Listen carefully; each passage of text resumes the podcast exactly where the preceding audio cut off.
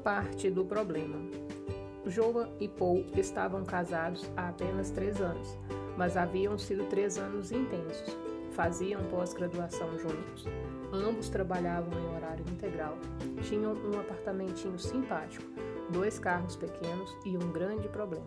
Joan não conseguia se livrar do ex-namorado. Toda vez que Paul virava as costas, Joan conversava com ele por telefone, ajudando-o em algum projeto, levando a mãe dele para algum lugar e desaparecendo com ele durante horas.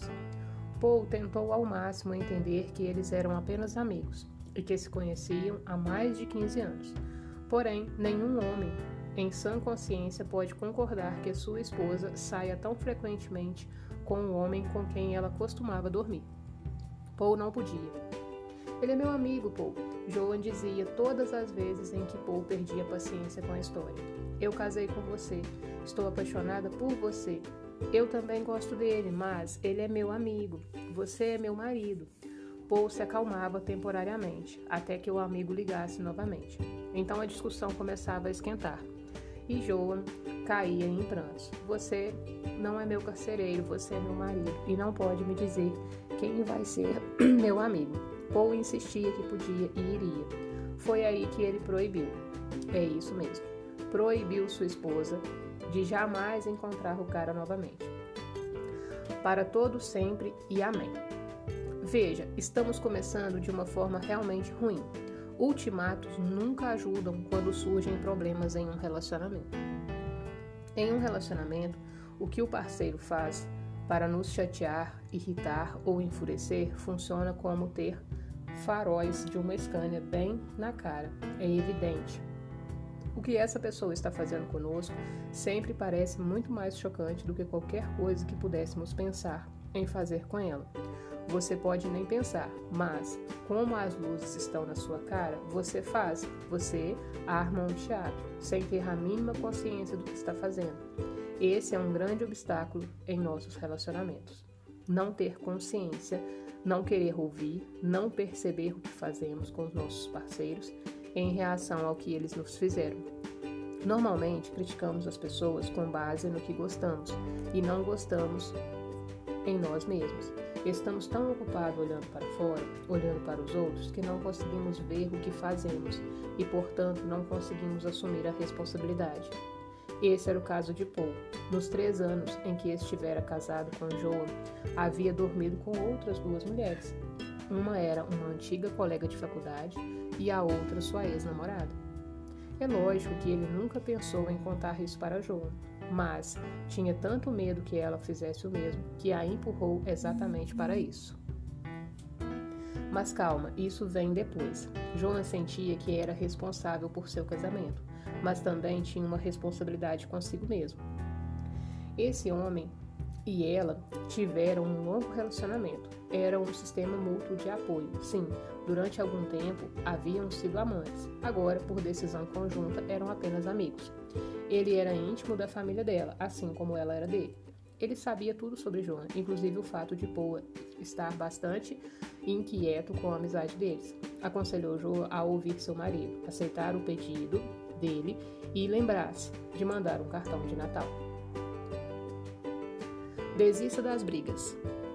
Talvez realmente isso tenha alguma coisa a ver com a forma como nascemos. Pode ser que por causa dos puxões, empurrões e dos tapas do processo de nascimento, nós pensemos que, le que lemos que lutar é especialmente interessante. O fato de pensarmos que temos que lutar para conseguir amor, lutar para manter o amor. Lutar é doloroso, amar não é, ou pelo menos não deveria ser. O amor é gentil, carinhoso, sensível e protetor. São as condições que impomos às formas de amar e de sermos amados que o torna um espetáculo duro e agressivo.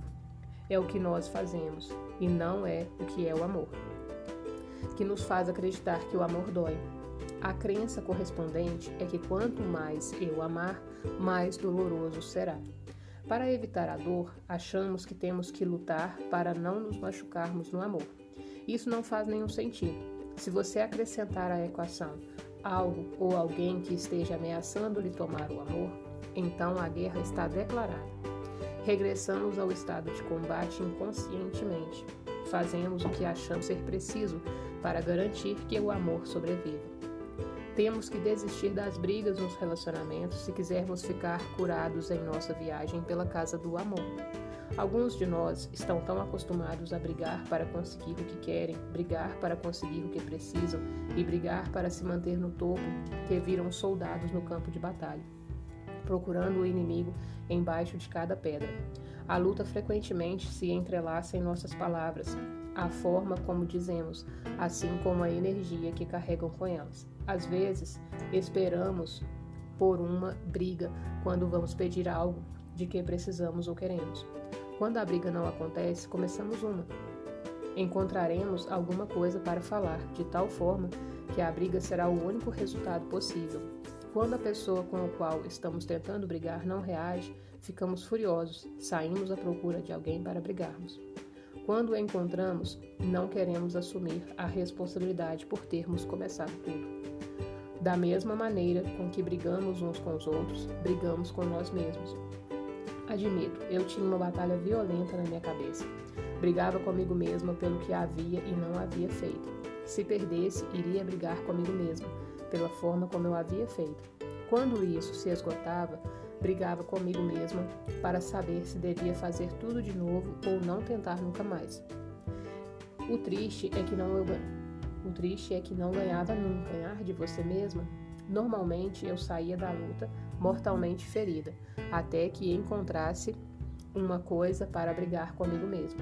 Brigava do meu jeito, com a minha mente, com os meus sentimentos. Tinha certas coisas que eu simplesmente não me permitia sentir, lutava para reprimi-las. Esforçava-me para impedir que subissem à tona e se derramassem para fora da minha boca.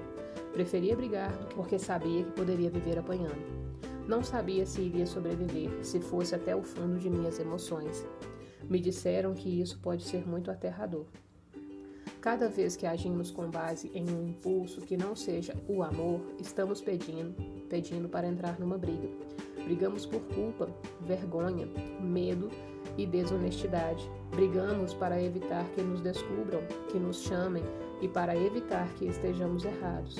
Quando nós, como Paul, fazemos algo de que não sentimos orgulho, temos que assumir a responsabilidade como Steve e dizer a verdade. A verdade é como um guerreiro invisível, irá salvar-nos do campo de batalha. Paul não disse a verdade. Joa não estava preparada para brigar. Ao invés disso, mentiu. Continuou a se encontrar com seu amigo. Continuou muito zangada com Paul. E já que ele não parava de insinuar que sabia que ela continuava encontrando seu amigo, Joe acabou fazendo exatamente o que Paul a havia acusado de estar fazendo. Dormiu com o ex-namorado. Não estou de forma alguma dizendo que ele a forçou a fazer isso. Nem estou dizendo que o que ela fez foi uma expressão do que havia nela de melhor. Estou simplesmente dizendo que no final Joa, Joa revidou. Dois dias antes da formatura, Joa disse a Paul o que havia feito. E apesar de Joa implorar o perdão, Paul foi embora, sem jamais dizer uma palavra sobre suas próprias traições. A última vez que ouvi falar deles, estavam brigando na justiça. Parece que Paul quer de volta todos os móveis que comprou para o apartamentinho simpático que tinha.